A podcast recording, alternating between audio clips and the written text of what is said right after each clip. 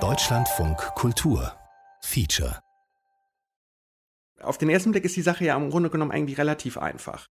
Entweder man nimmt sich das Leben oder man fährt als Walfänger zu See. Nennt mich Ismail. In der Verkürzung wird erzählt, wie jemand, der des Landlebens überdrüssig ist, anheuert auf einem Walfänger, nicht so richtig weiß, worauf es sich da einlässt. The Journey of No Return. Den Kapitän erst spät mitten auf hoher See zu Gesicht bekommt und das Ganze sich dann ganz anders darstellt und entpuppt, als er sich das vorgestellt hat. Nämlich nicht, dass es ein ganz normaler Walfang ist, wo man sehr viele ja Wale jagt, den Tran nach Hause bringt und dann seinen entsprechenden Fanganteil bekommt. Geschichte eines unmöglichen, eines ausweglosen Kampfs auf See. Sondern die Hauptaufgabe wird es sein, einen einzigen Wal, eben den weißen Wal zu jagen, ähm, der eine ganz bestimmte symbolische Bedeutung und auch ganz private Rachegelüste verkörpert für den Kapitän. That captain was Ahab.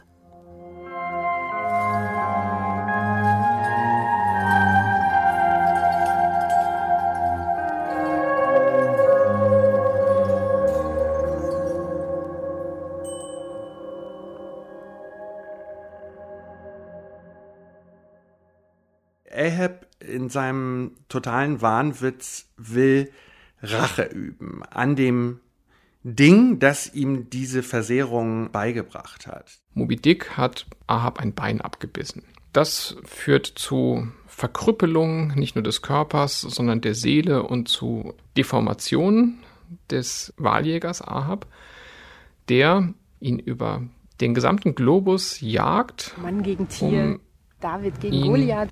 Final zu töten. So wäre es einigermaßen simpel. Ja? Sozusagen, ich töte den, der mir diese schlimme Versehrung zugefügt hat. Eine Variation des Kampfs gegen den Drachen, ne? den Leviathan, der hier in Gestalt dieses tatsächlich mörderischen und unbezwingbaren Wals auftaucht. Das Bild, mit dem Moby Dick assoziiert wird, ist das einer dämonischen Existenz. Ja. Dieses Symbol der weiße Wal, das ist irgendwie die Münze geworden, die so weltberühmt ist. und verfehlt diesen Roman auf groteske Weise.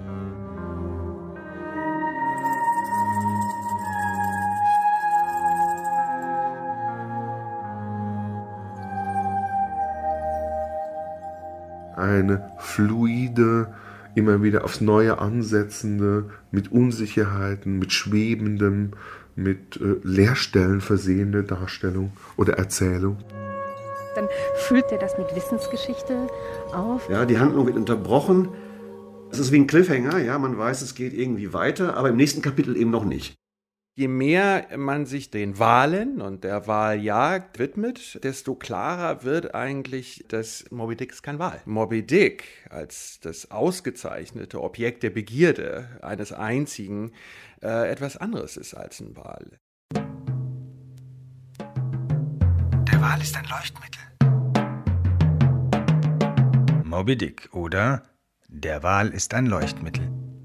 Was ist denn Licht nach McLuhan anderes ne, als ein ganz elementares Medium, weil es entscheidet über die Differenz von Erscheinen und Verschwinden. Von Sein und Nichtsein könnte man sogar sagen. Das weiß Melville. Originaltonfeature von Andreas Hagelüken.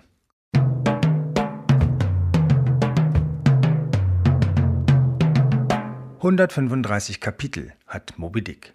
Und jedes von ihnen kommt dran, wird einer freigeistigen, spekulativen, gerne auch umwegigen Analyse unterzogen.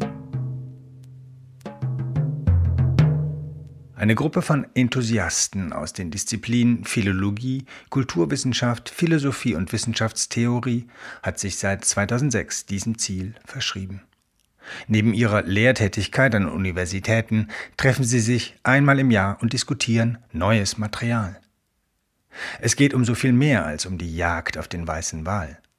Die Walfangrouten als Blaupause für Industrialisierung und Welthandel, die Schiffsbesatzung als Chiffre einer multikulturellen Gesellschaft, die Freundschaft zwischen Queequeg und Ismail als literarische Verhandlung von Homosexualität. Und, und, und. 1851 war Melvilles Roman ein Flop. Heute ist er der Klassiker der amerikanischen Literatur. Ein Weltroman. Und er schlägt immer noch Wellen.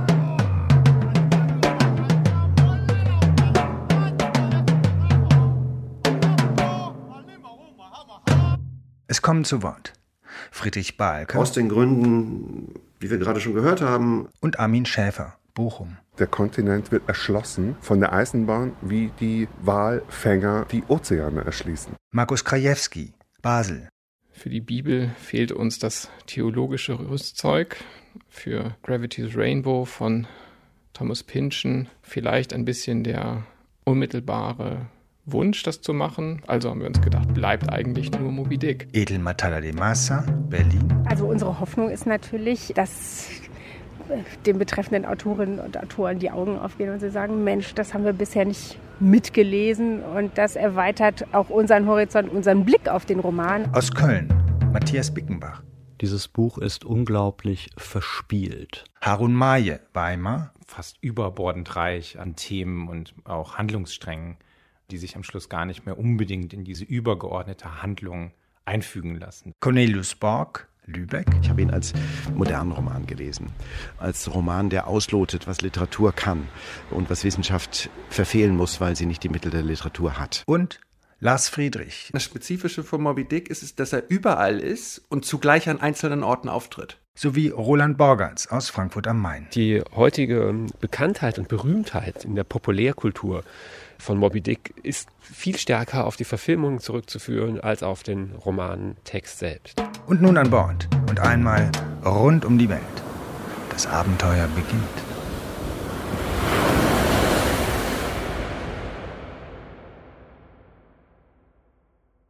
Was ist ein Wal? Wie sieht er aus? Wie ist sein Skelett aufgebaut? Wie sind seine Flossen? Wie sind seine Atmungsvorgänge? Wie sind sein Nahrungsschema. Ein Gegenstand, der beschworen wird, der gesucht wird in dem Roman. Was ist ein Wal? Dieses spezifische Lebewesen, das im Wasser lebt, aber kein Fisch ist, war das ein Akt der Verehrung? Woher kommt er eigentlich? Ja, und wie ist es möglich, dass er in dieser Weise in unterschiedlichen Erzählungen, Legenden und Mythen eine solche Potenz entwickelt hat? What is a whale? Was ist ein Wal? Man kennt Wale eben eigentlich nur von ihren Kadavern, die an Land angespült werden. Und wie sie im Wasser lebendig aussehen, ist eine ganz andere Sache. Verteilt über die ganzen Weltmeere, dass sie Auftrittswesen sind, könnte man sagen, die auftreten und wieder verschwinden können in einer ganz eklatanten Weise, sondern dass sie auch in zeitlicher Hinsicht alle Epochen, die Menschheitsepochen sind, sozusagen hinter sich lassen, weil sie viel älter sind. Nicht nur leben sie länger als alle möglichen anderen Lebewesen, also ihre Existenz als Gattung. Sowohl dem Wal verweist auch in eine Vorgeschichte. Wie dem Meer. Die wir kaum mit unserem Begriff von Menschengeschichte erfassen können. Ist der Mensch vollkommen egal. Der Wal ist ein Gerücht, speziell so Moby Dick. Unter 135 Kapiteln taucht Moby Dick in den letzten dreien dann auf. Der Wal war immer schon und er wird immer gewesen sein. König dieser Meere. Wir jagen ihn zwar, aber wir wissen über ihn nichts. The sperm whale fishery have been marked by various and not unfrequent instances of great ferocity. Der Gag an dem ganzen Buch ist ja, dass man schnell merkt, dass über den Wal so gut wie nichts in Erfahrung zu bringen ist. Moby Dick had reaped away Ahab's leg, as a mower a blade of grass in the field. Teuflisch. Also es werden ihm alle möglichen Eigenschaften zugeschrieben von anderen. Also er ist besonders hinterlistig, heimtückisch, er hat besondere Fähigkeiten, er ist der stärkste aller Wale. The sperm whale not only to be a consternation to every other creature in the sea, but also to be so incredibly ferocious as continually to be a thirst for human blood. Angriffslustig. Weiß ist der Ort der literarischen Imagination. Ja, seht die Hieroglyphen an seiner Stirn, diese Narben, und lest sie, wenn ihr könnt. Da ist Raum und es, und es bläst ja von allen Seiten. Ähm, also man muss auch gegen das, das Rauschen der Segel ähm, gegen anrufen. Da bläst er! Wie sieht ein Wal eigentlich? Seine Augen sind auf beiden Seiten. Sieht er zwei Bilder oder sieht er gleichzeitig in beide Richtungen oder sieht er ein Bild wie wir? Da bläst er! Dann macht Melville das in einem anderen Kapitel sehr witzig und sagt, der, der Wal, der hat keine Nase. Also ist es völlig unmenschlich, aber quasi physiognomisch gelesen sei es das Gesicht eines Genies, nur ohne Nase. Er seht die Hieroglyphen an seiner Stirn. Lest sie, wenn ihr könnt. Man kann sich dem eigentlich nur versuchen zu nähern, so wie der Landvermesser K. in Kafkas Schloss sich dem Schloss zu nähern versucht und es aber nie erreicht. Phantasma eines unbeschriebenen Ortes, was zum ersten Mal beschrieben, begangen wird. This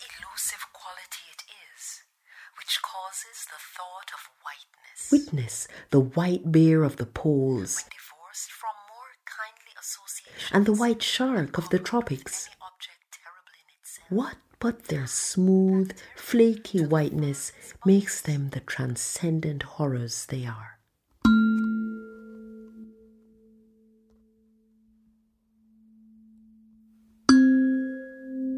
Natürlich sind alle großen Texte Auseinandersetzung damit, dass wir Menschen uns als schwach angesichts der übermächtigen Welt erleben. A sperm whale of uncommon magnitude and malignity. Aber genau in, diesem, in dieser Phase 1850, 19. Jahrhundert, wo tatsächlich die Menschen sich die, die Erde untertan machen, äh, führt Melville äh, dem Projekt auf großartige Weise sein Scheitern vor, weil Melville in der Figur von Ahab, in, dem Wahnsinn dieses Projekts, das große andere zu besiegen, nochmal die Frage aufgeworfen wird, was eigentlich das andere ist und damit auch nochmal hinterfragt wird, welchem es gegenübergestellt wird. Also sie sozusagen normale Ordnung, das, was wir für objektiv halten, die Wirklichkeit halten.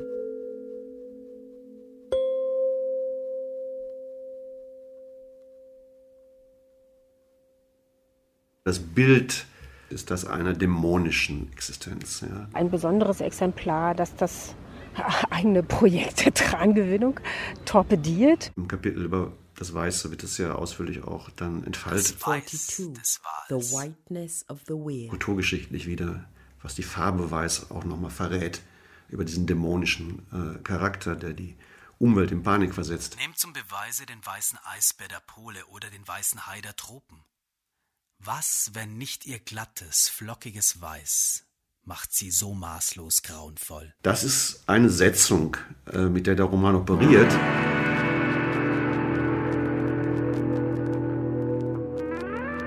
What the white whale was to Ahab has been hinted.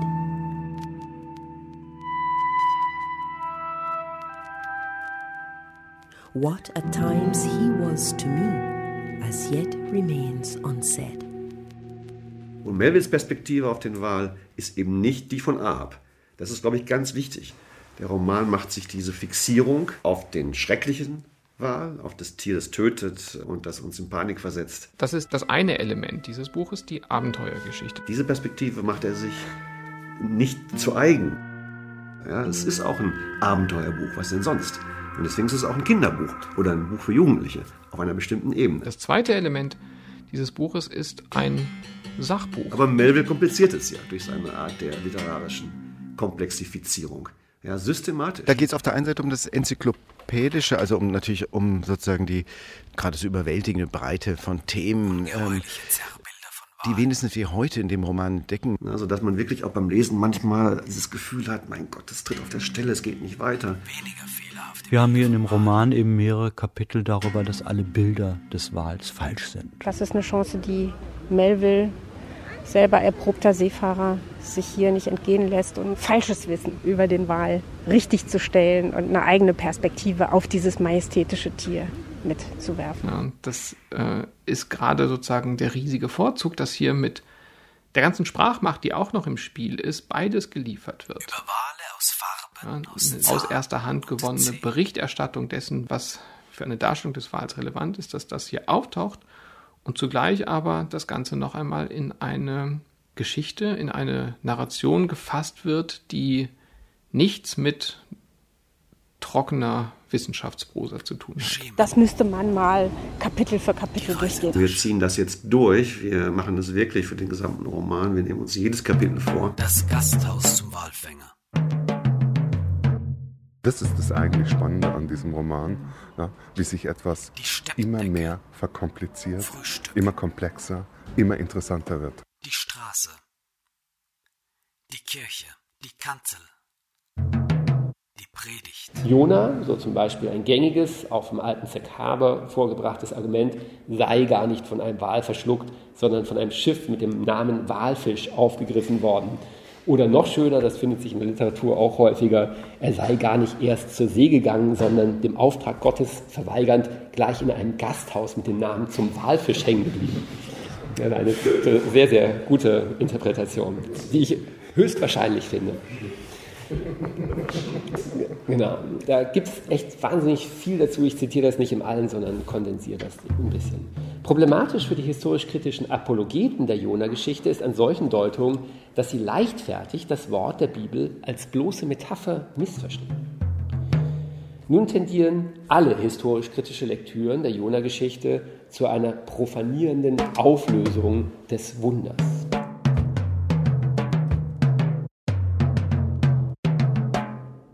Dein, deine These, dass sozusagen die Ökonomie des Wunders in die Poetologie der Predigt und damit des Romans eingeht.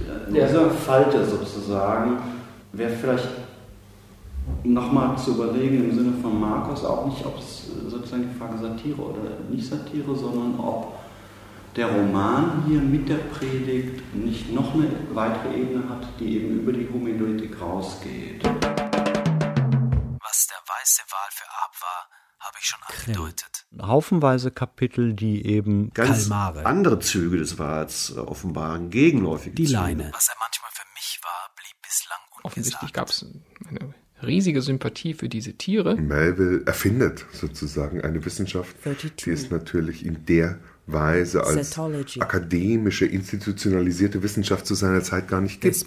Die Zetologie, die Kunde von den Wahlen. Melville hat mit großer Hingabe sich mit ihrer biologischen.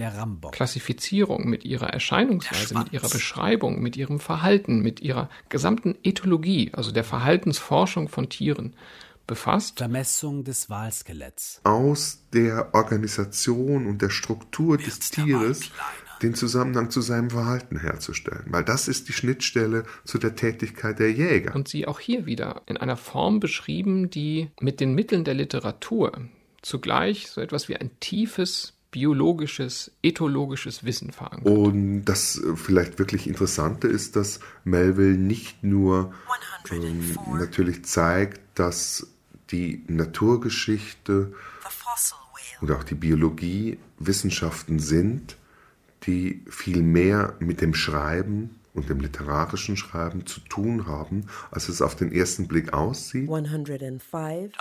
Does the whale's magnitude diminish? Melville ist ja perish? Natural History of the Sperm Whale, so etwa 13, 12 Jahre vor dem Roman. Da werden eben die Pottwale sehr genau beschrieben, das, was man weiß. sondern er auch nochmal die Naturgeschichte und die Biologie als Wissenschaften mit einem Wissen und einer Erfahrung der Wahljäger konfrontiert, deren Zugang zum Tier über eine Kenntnis und Beobachtung ihres Verhaltens erfolgt. Wie verhält sich das erfahrungsgesättigte Wissen zu einem Wissen, das durch Abschreiben, durch Studium erworben wird? Moby Dick ist Mitte 19. Jahrhundert geschrieben. Und das heißt, ganz genau in dem Augenblick, in dem gerade noch Öl durch Wale produziert wird. Nur sehr kurze Zeit später lernt man Öl aus der Erde herauszuholen. Und das heißt, der Walfang größte Industrie des 19. Jahrhunderts. hört auf. Ja, das Wissen vom Wal, es wird nicht irrelevant, aber die ganze Industrie verliert ihre Relevanz, nachdem das Petroleum fließt. Und das rettet die Wale, weil es sich nicht mehr lohnt, Wale zu jagen. Das ist die Schnittstelle zu der Tätigkeit der Jäger. Anatomische, physiologische Beschreibung des Tieres muss auftauchen, weil er mit der Lunge atmet, sein Verhalten erklärt. Er hat eine horizontale Flosse, das kennzeichnet ihn.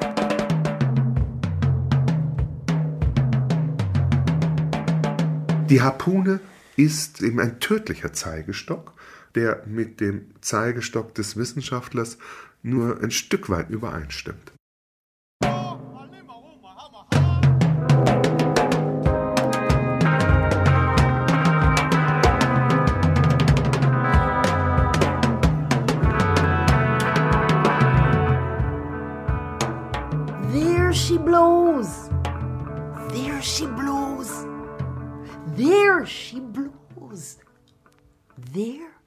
Stehst zwischen Himmel und Meer und alles ist blau und du siehst auch keinen Horizont mehr, stundenlang. Im Masttop, wenn man da oben in luftiger Höhe Und du fängst steht. das Träumen an. Beim kleinen Brettchen gar keinen Korb hat, haben Walfänger nicht. Und ein Schritt nach vorne ist dein Tod. Da bläst er. Da. Da bläst er. Wissen ist und bleibt ein schwankender Grund. Okay.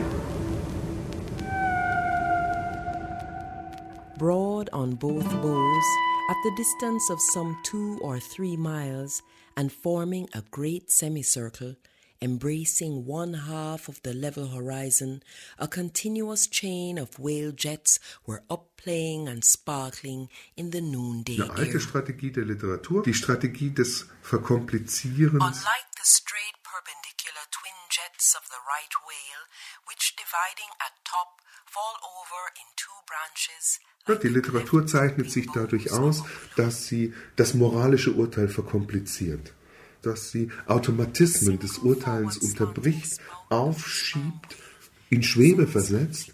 Und Melville ist ein Autor, der diese Strategie auf hervorragende Weise beherrscht und virtuos vorführt. 87. Okay. Ja, eine Passage aus dem Kontext des Kapitels The Grand Armada würde ich gerne einmal ähm, Aufentern. lesen. Wippt Pützen auf, die Segel wässern. Malaien, meine Herren, Crowding und sie meinen sail, uns. The Pequot pressed after them.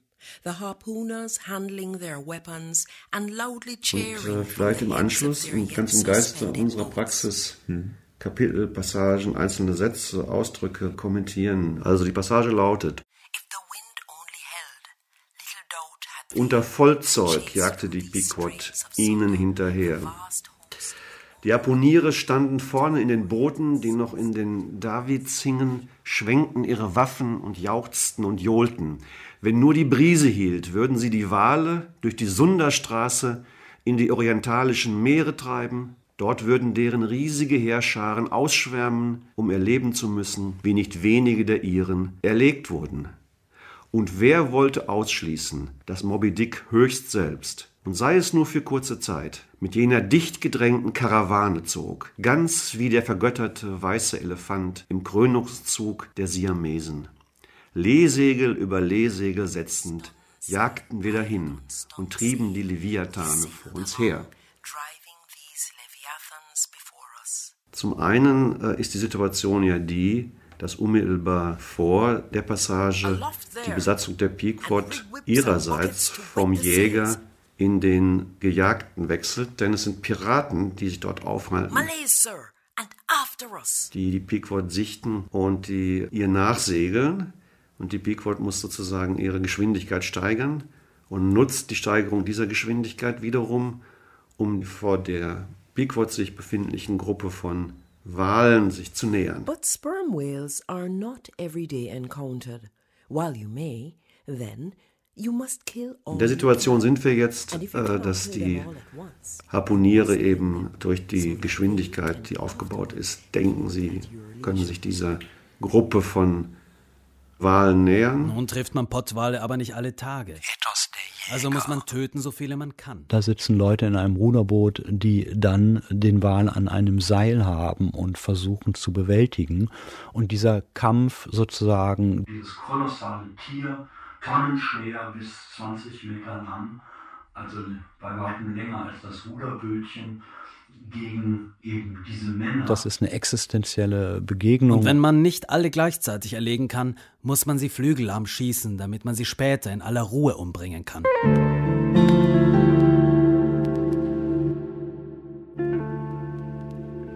Das große Thema äh, des Kapitels, dass die Wale unter dem Verfolgungsdruck dazu neigen, sich in Fluchtmassen, wie man mit einem Ausdruck Elias Canettis sagen könnte, zu verwandeln. Das heißt, sie wissen, dass sie als einzelne Solitäre der Übermacht der Wahljäger schutzlos ausgeliefert sind und schließen sich unter diesem Verfolgungsdruck gewissermaßen so das Szenario des Kapitels zusammen. Sie gründen eine Art Gesellschaftsvertrag, so wird es auch im äh, Text selbst beschrieben. Und diese Fluchtmasse eben, ähm, von der wird hier spekuliert, dass selbst Moby Dick auch innerhalb dieser Gruppe sich aufhalten könnte, wenn auch nur für kurze Zeit. Ja, also und das scheint mir irgendwie ein entscheidender Punkt zu sein, weil vom Programm her ist er eben der große Einzelne und müsste sich auch in dieser Vereinzelung eben weiter bewegen. Er ist ja solitär. Und hier taucht er jetzt plötzlich im Rahmen dieser kleinen Spekulation mitten in dieser Fluchtmasse auf und wird damit ein Stück weit entindividuiert. Also diese Konstellation finde ich ganz interessant.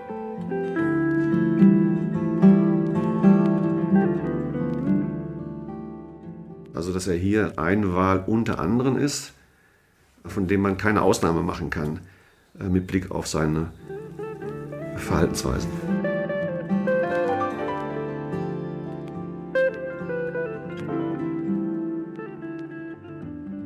Wie schon gesagt, preschten viele Wale hektisch hin Die und her. Fluchtmasse, könnte man sagen, wird von einer Panik ergriffen. Sowas Doch passiert. ist zu beachten, dass die Herde als Ganzes weder vorrückte noch zurückwich, sondern geschlossen blieb, wo sie war. But collectively remained in one Ja, wir haben offene Panik, aber diese Panik ist nicht überall, weil die Größe dieser, dieser Gruppe äh, sozusagen dafür auch wiederum sorgt, dass es einen Teil gibt, einen inneren Kreis, wie es so schon äh, im äh, Text auch dann wirklich beschrieben wird, der gewissermaßen äh, von dieser Panik an den Rändern gar nichts mitbekommt. Und das Boot, das hier äh, eben die Verfolgung aufnimmt, Mit dem letzten Schwung zwischen zwei Walen hindurch, mitten ins Herz durch der die Herde. Kraft eines der Wale in das Zentrum, in diesen Ruhepol. Als hätte uns ein tosender Gebirgsbach in einen lieblichen Talsee gerissen. in der Mitte dieses, dieser Konfiguration hineingezogen wird und dort eben Bekanntschaft macht mit einer wiederum ganz anderen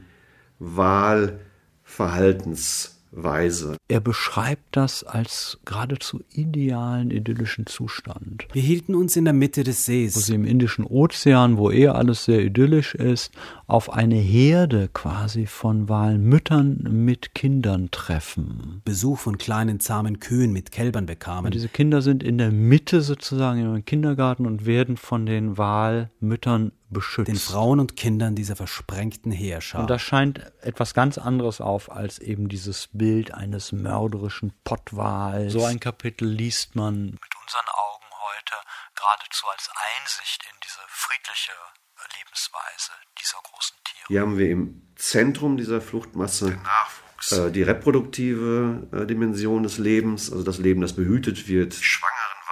Also es ist ein ganz anderes Soziotop, was da aufgerufen wird und beschrieben wird. des Glücks, das eben auch auf die Bootsbesatzung ausstrahlt, die auch in einer eigentümlich friedlichen Stimmung plötzlich sich wiederfinden und von ihrem Jagdtun ablassen für den Moment, wo sie diese Idylle spüren. In den tiefen Gewölben der See schwebten, trieben die Körper der säugenden Walmütter. Es schien, als schauten die Jungen dieser Walkühe zu uns hinauf, gerade wie Menschenkinder beim Säugen still und starr etwas anderes betrachten als die Mutterbrust. die Tatsache, dass es unterschiedliche Generationen gibt innerhalb dieser äh, Gruppierungen, also dass sie fast wie so ein äh, familiarer Zusammenhang dort in den Blick genommen werden. als führten sie zwei Leben zu einer Zeit und als schwelge ihre Seele noch in überirdischen Erinnerungen, während ihr Leib irdische Nahrung aufnimmt. Und aber just in diesem Moment, nachdem dieser Ruhepol erreicht ist, Wir erblickten in der Tiefe den jungen Leviathan beim Liebesspiel.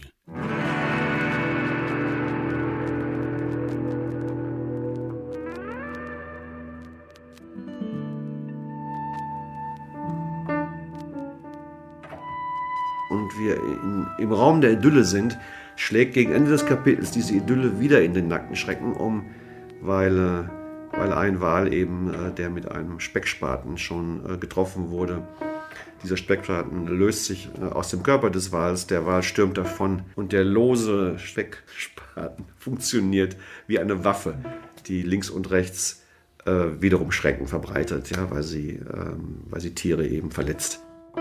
Also die Verletzbarkeit, die Vulnerabilität, würde man heute sagen. Also in der Sozialphilosophie ist es ja ein großes Thema, über Verletzungen, Verletzbarkeit nachzudenken.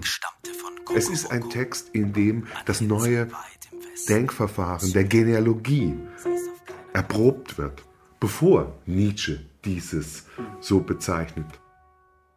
Born of earth, yet suckled by the sea, though hill and valley mothered me, ye billows are my foster brothers.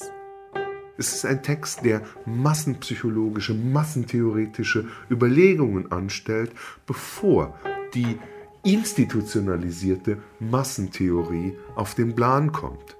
Aber nicht jetzt, weil Melville so überaus nur genial war, sondern weil natürlich diese Massentheorie Mitte des 19. Jahrhunderts in den USA zirkulierten.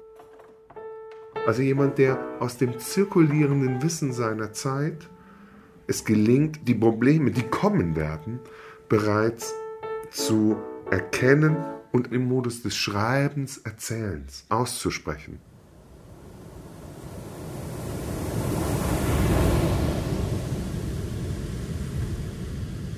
Der Ruf da bläst er, meint ja eben das Blasen, den Spout, diesen Nebel von Wasser und, und Luft, den Wale ausblasen.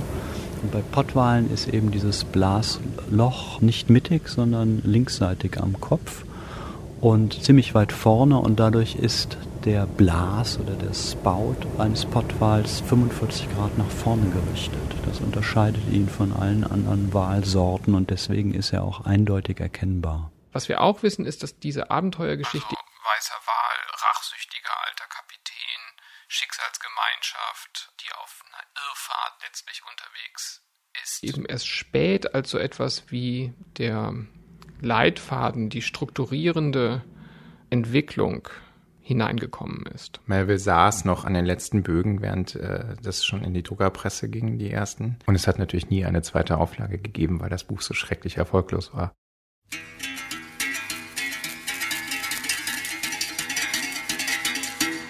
Namo.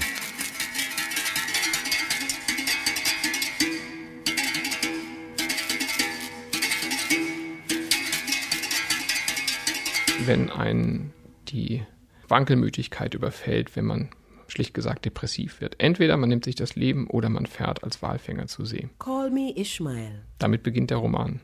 Ein Antriebsrad, das diesen Roman in Gang hält, ist sicherlich auch, dass die Mannschaft im Grunde genommen Ahab dahingehend missversteht, dass sie glaubt, Moby Dick wäre ein Wal unter anderem. So ein Großwild muss man erstmal erlegt haben. Also man würde Wale jagen. Das sind tollkühle Kerle, Undurchsichtige die da an Gesellen, Bord sind, die also todesmutig da zugange sind. Gut, und dem Kapitän kommt es halt irgendwie auf noch, auf noch einen besonderen an. If then Sir William Jones, who read in 30 languages, could not read the simplest peasant's face in its profounder and more subtle meanings, how many unlettered Ishmael hope to read the awful Chaldee of the sperm whale's brow? I but put that brow before you. Read it if you can. Ahab ist natürlich eine attraktive Figur, weil er eben ein Tyrann ist, weil er monoman ist, weil er derjenige ist, der die absolute Macht an Bord hat. Älterer Mann, der verheiratet ist, über seine Eltern ist nichts bekannt. Der schon lange zur See geht und ein traumatisches Erlebnis äh, hatte, von dem er sich nie erholt hat. Eben sein Appes Bein, wie man im Ruhrpott sagen würde. Symbolisch in mehrerfacher Hinsicht Verlust seiner Männlichkeit, seiner Fähigkeit als Walfangjäger und auch die Infragestellung seiner Herrschaft zur See als Kapitän. Eine Prothese und zwar aus Walbein. Es wird übrigens nie gesagt in dem Roman, ob es das linke oder das rechte Bein ist, das fehlt. Der ist also mit dem Wal, mit Moby Dick, der ihm das Bein genommen hat, symbolisch verbunden, indem er selbst schon eben zu einem Teil aus Wal besteht. Ist dieses Walbein ein Stück von Ahab oder ist es ein Stück eines Wals? Ahab macht sein Ding, nicht? Er ist auch nicht irritierbar, er passt sich nicht an, er denkt sich allenfalls bestimmte neue Rituale aus oder äh, bestimmte ja, kollektiv wirkende Szenerien, um die Mannschaft eben immer wieder einzuschwören und auf Linie zu bringen. Einem verlorenen Kampf, griesgrämig, bitter wirkender, mitunter auch in die Melancholie abgleitender. Ahab hat eigentlich drei Beine, er hat Phantomschmerzen. Halb Wal, halb Mensch. Namu. Have I not tallied him? And shall he escape?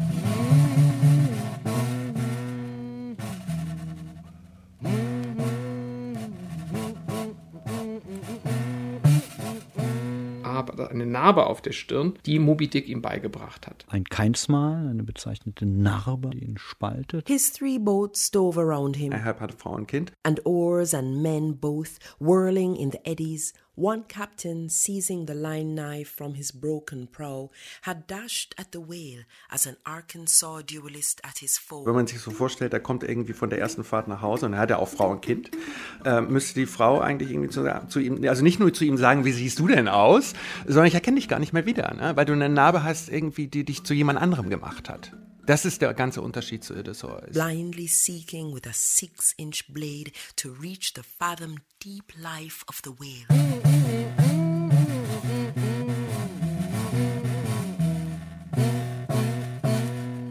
That captain was Ahab. Also er kommt zurück, obwohl das in dem Buch nicht gesagt wird, als derjenige, der an seiner Namen nur verkannt werden kann, im Grunde genommen.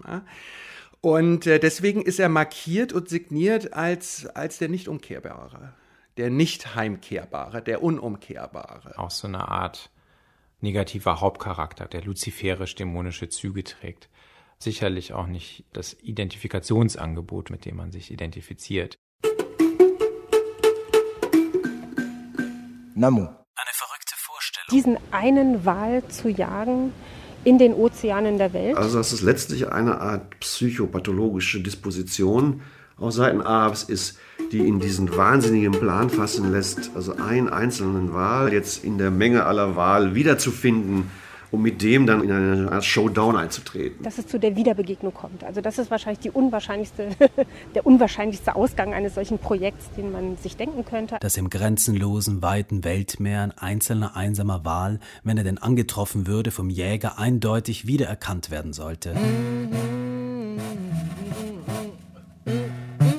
So wie ein weißbärtiger Mufti in den wimmelnden Gassen von Konstantinopel? Auf der Stirn von Moby Dick und auf der Stirn von Ahab. And have I not tallied the whale? Ja, beide Flächen sind Schreibflächen, auf denen etwas eingegraben ist, und zwar von den Harpunen oder eben von der Auseinandersetzung. And shall he escape? Er ist als der Wal auch in einer sehr bestimmten Weise singularisiert, herausgestellt. Er ist zugleich die Ausnahme. Ne? Also ein dämonisches Geschöpf, ein majestätisches Geschöpf, aber auch ein dämonisches, das mit keinem anderen dieser Pottwale vergleichbar ist. Nein, denn Moby Dicks eigentümliche, schneeweiße Stirn und sein schneeweißer Buckel waren gar nicht zu verkennen. Und hab ich ihn etwa gezeichnet, dass er mir entkommen soll? Neben den Eigenschaften der Heimtücke, der Boshaftigkeit, der Allmacht, die äh, Moby Dick zugeschrieben werden, ist natürlich vor allen Dingen wichtig seine Undeutbarkeit oder das Enigma, das er darstellt. ne? Also der Versuch sozusagen auch Zeichen, die auf seinem Körper eingeschrieben sind, zu lesen, werden am Schluss dann eben nur als Hieroglyphen lesbar, als sozusagen letztlich unentzifferbare Zeichen, denen aber eine tiefere Bedeutung zugeschrieben wird. Ja, seht die Hieroglyphen an seiner Stirn, diese Narben, und lest sie, wenn ihr könnt. Ich lese das als eine Art von Vertrag, eine gegenseitige Kennzeichnung eines Paktes oder eines Vertrags, sich wiederzusehen. Also es wird in gewisser Weise beidseitig unterzeichnet, in doppelter Ausfertigung, Stirn neben Stirn, wird festgehalten, dass man sich an dem Ort, wo sie sich begegnet sind, wo diese Unterzeichnung stattgefunden hat, wieder treffen werden. So, das ist sozusagen das Arrangement.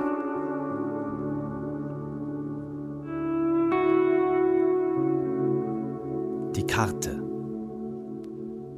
Nun gibt es ein weiteres Element, mit dem Melville, mit dem Ishmael es plausibel macht, Chapter 44. dass sie sich wieder treffen werden. Und das ist wiederum die Karte. Am Anfang ist äh, hochinteressant äh, äh, die Szene, äh, wo Ahab mit Bleistift, glaube ich, auf dieser Seekarte im Vergleich mit den Logbüchern die äh, Linien einer möglichen Positionierung einschreibt und sich gleichzeitig diese ganzen Linien äh, spiegeln auf seiner Stirn und zwar in den, im Roman in den gleichen Beschreibungen, mit dem die runzlige Stirn von Moby Dick beschrieben wird. Eine neue Karte, sehr nah an dem Entstehungszeitpunkt des Romans, taucht eine neue Technologie auf von einem amerikanischen Marineoffizier Matthew Morey entwickelt, der statistische Seekarten schafft, wo die Planquadrate einer Karte mit statistischen Informationen über die vorherrschenden Winde, über die vorherrschenden Meerströmungen und aber auch über Fischverteilung oder eben über Walvorkommen angefüllt werden.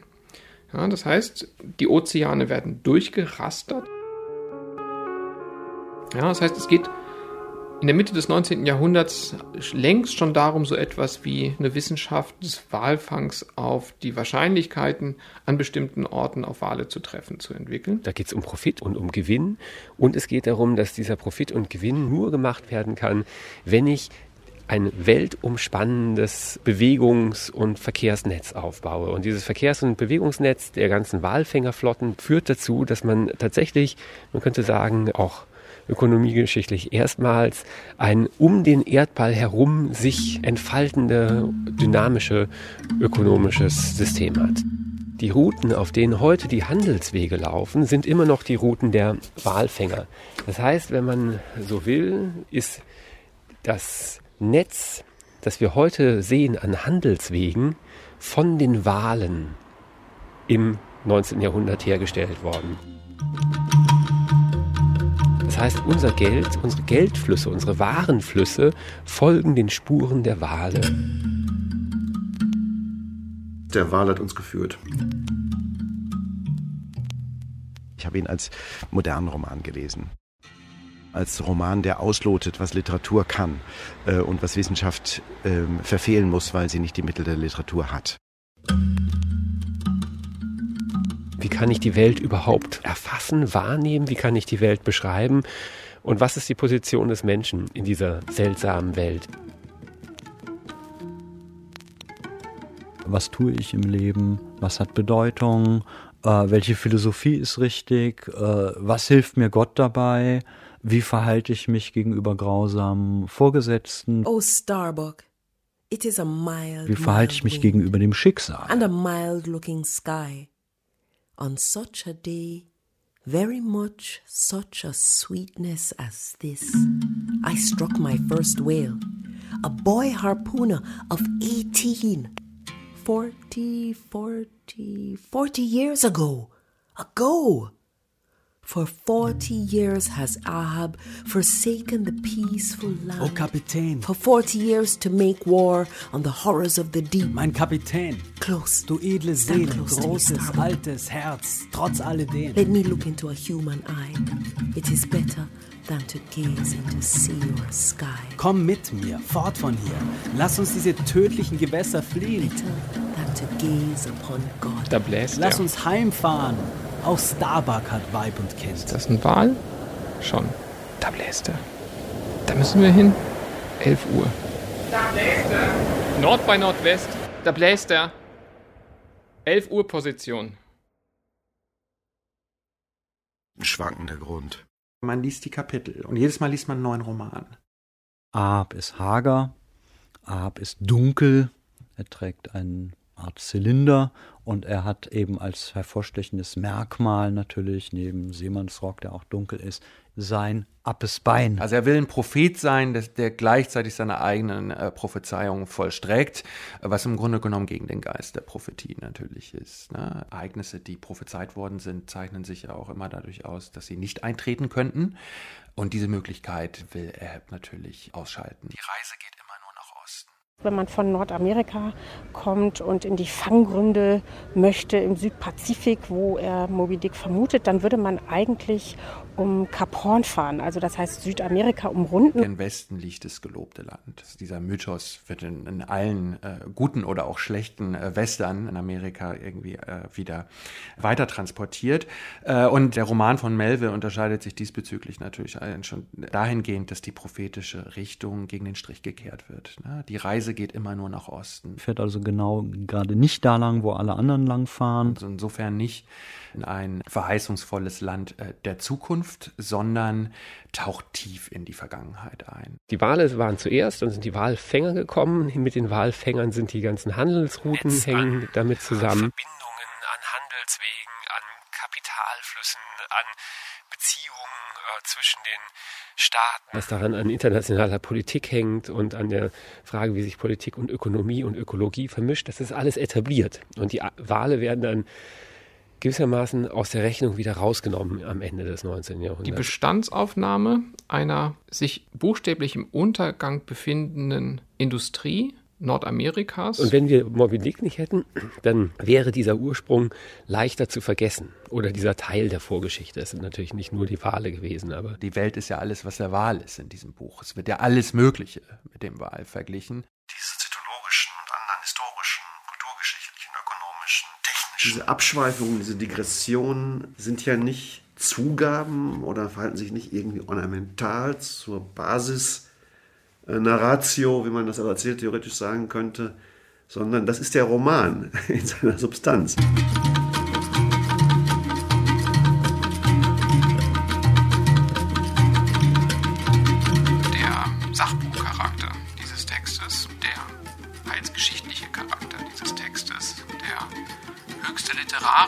Wert dieses Textes, das eine geht ins andere über, ohne dass man genau sagen könnte, wo liegt die Grenze, wie ist das auseinanderzuhalten. Der Wahl ist eine systematische Überforderung von Wahrnehmungs- und Darstellungsmöglichkeiten.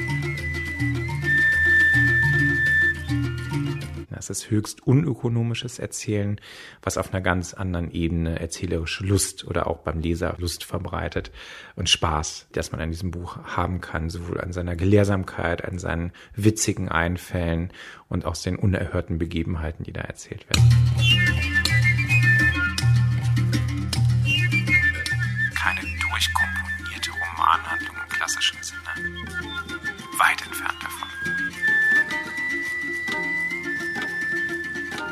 Jungs lesen es wohl überwiegend. Die ganzen Konflikte, die Interaktionen, die dort eine Rolle spielen. Und das Queere. Ich meine, es fällt eben öfter der Ausdruck queer tatsächlich für eine ganz bestimmte schräge Form der Kombination und auch der Sozialität, wie sie eben äh, mit dieser Figur des Queequeg. Der Südseeinsulaner und beste Freund von Ismael. Einer weiteren wichtigen Figur, die diese Internationalität der äh, Pequot-Mannschaft nochmal unterstreicht. Und der mit Ismael eben in der Tat tatsächlich nicht nur eine Nacht verbringt in einem Zimmer, sondern die legen sich zusammen ins Bett. Sie heiraten sogar aber natürlich nach Kokowoko-Art. Und ähm, damit kommt es zu einer Art Ehebündnis, wenn man so will. Die verbotene Liebesgeschichte zwischen dem Erzähler und seinem indianischen Harpunier. Also ich will sagen, dass alle möglichen sozialen Formen, die auch die Frage der Gender-Beziehungen eben betreffen, dass die im Rahmen dieses homosozialen Milieus trotzdem behandelt werden und dekliniert werden. Also es ist ein sehr affektanalytisch, wenn man so sagen will, sehr reiches Buch. Man kann den Roman als homosexuellen Roman lesen. Ich meine, schließlich ist keine Frau mit an Bord. Und es gibt immer wieder sehr, sehr konkrete Hinweise bis in einzelne Slang-Begrifflichkeiten hinein, die auf homosexuelle Praktiken zwischen Männern hinweisen. Das Kapitel Das Gam. Das steht in dem Kapitel, bitte seht mal im Lexikon nach. Gam. Und wenn man nachschlägt in den zeitgenössischen Lexika, was Mann bedeutet, steht da gar nichts. Bräutigam oder wie Monogamie oder Bigamie, äh, dann stellt man fest, dass das ein Slang-Ausdruck ist unter Schwulen und meint Schwanzlutschen. Moby Dick ist ein schwuler Roman. Was hat sich Melville dabei denn gedacht? Die Harpune, die Muskete und so. Ein Roman, der in einem homosozialen, Da gibt es ja jede Menge fallischer Objekte, homosexuellen Milieu spielt, das aber auch nicht die ausspricht. auch immer wieder in den Duellsituationen, die Melville äh, ja herstellt, eine ganz besondere Rolle spielen. Ist das bewusst, ist das unbewusst?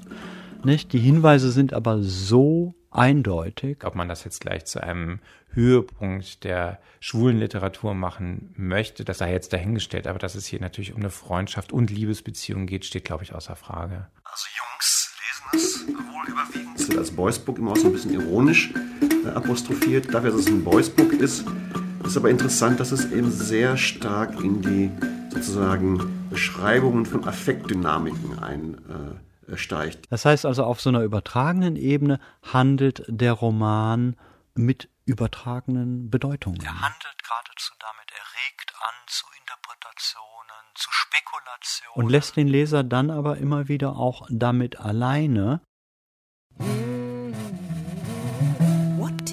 Wir sagen Leuchtstoff. Ohne das Licht wird es dunkel. Es entscheidet über die Differenz Erscheinen und Verschwinden. Wissen ist und bleibt ein schwankender Grund. Da bläst er. Namu.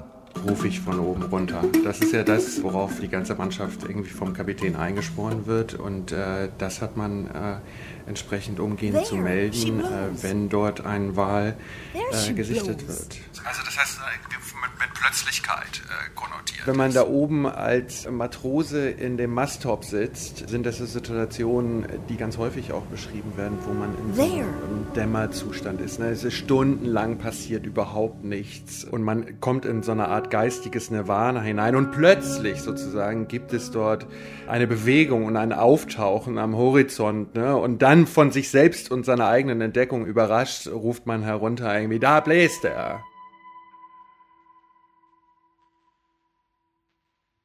Buch Hiob. Und ich allein bin entronnen, dass ich's dir ansage. Das ist der reine Zufall.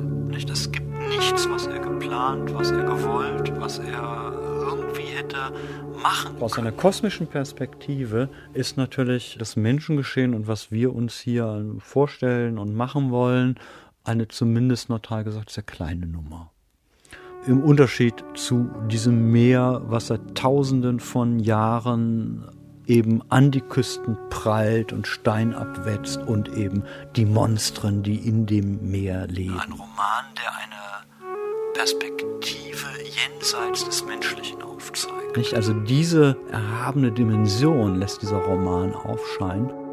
Das Meer ist nicht nur der unendliche Raum, der konturlos und amorph ist, sondern er bietet gleichzeitig auch die Möglichkeit eines Verschwindens.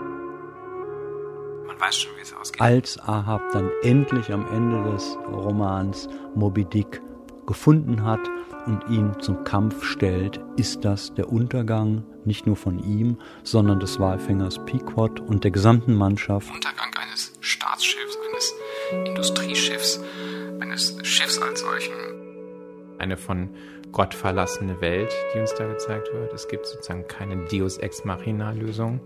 Man kann ja noch nicht mal sagen, dass alle, äh, die umgekommen sind, diesen Tod auch wirklich verdient haben. Es muss ein Ende geben und dieses Ende kann eigentlich auch nur stattfinden als eine Unterbrechung Kurs rund um die Welt. innerhalb eines zyklischen Modells.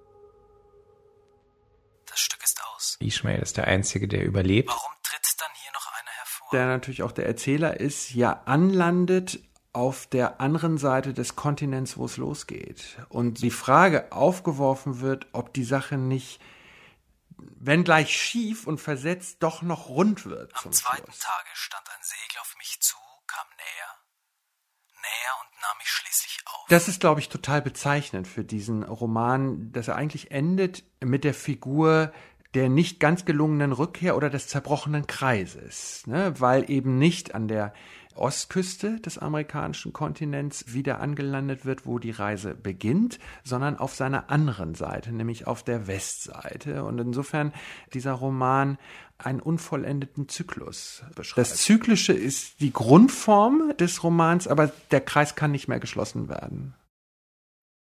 Und das große, so heißt es, Leichentuch des Meeres legt sich darüber wie vor 5000 Jahren. 5000 Jahre ist symbolisch, ist die gesamte Zivilisation, also die gesamte Menschheit ist ihm egal. Der Wal war immer schon und er wird immer gewesen sein.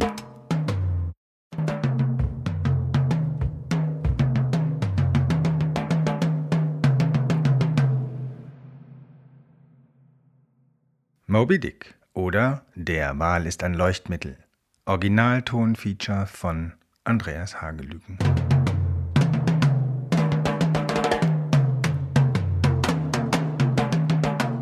Mit Kräften der Literatur, Kultur und medienwissenschaftlichen Lehre. Im Einzelnen waren das Edel Matala de Massa, Armin Schäfer und Friedrich Balke, Markus Krajewski, Matthias Bickenbach, Cornelius Borg, Lars Friedrich, Roland Borgatz und Harun Maje. Es sprachen Jasmin Tutum und Michael Labres sowie der Autor. Komposition und Regie Andreas Hagelüken. Eine Produktion des Deutschlandfunk Kultur 2019.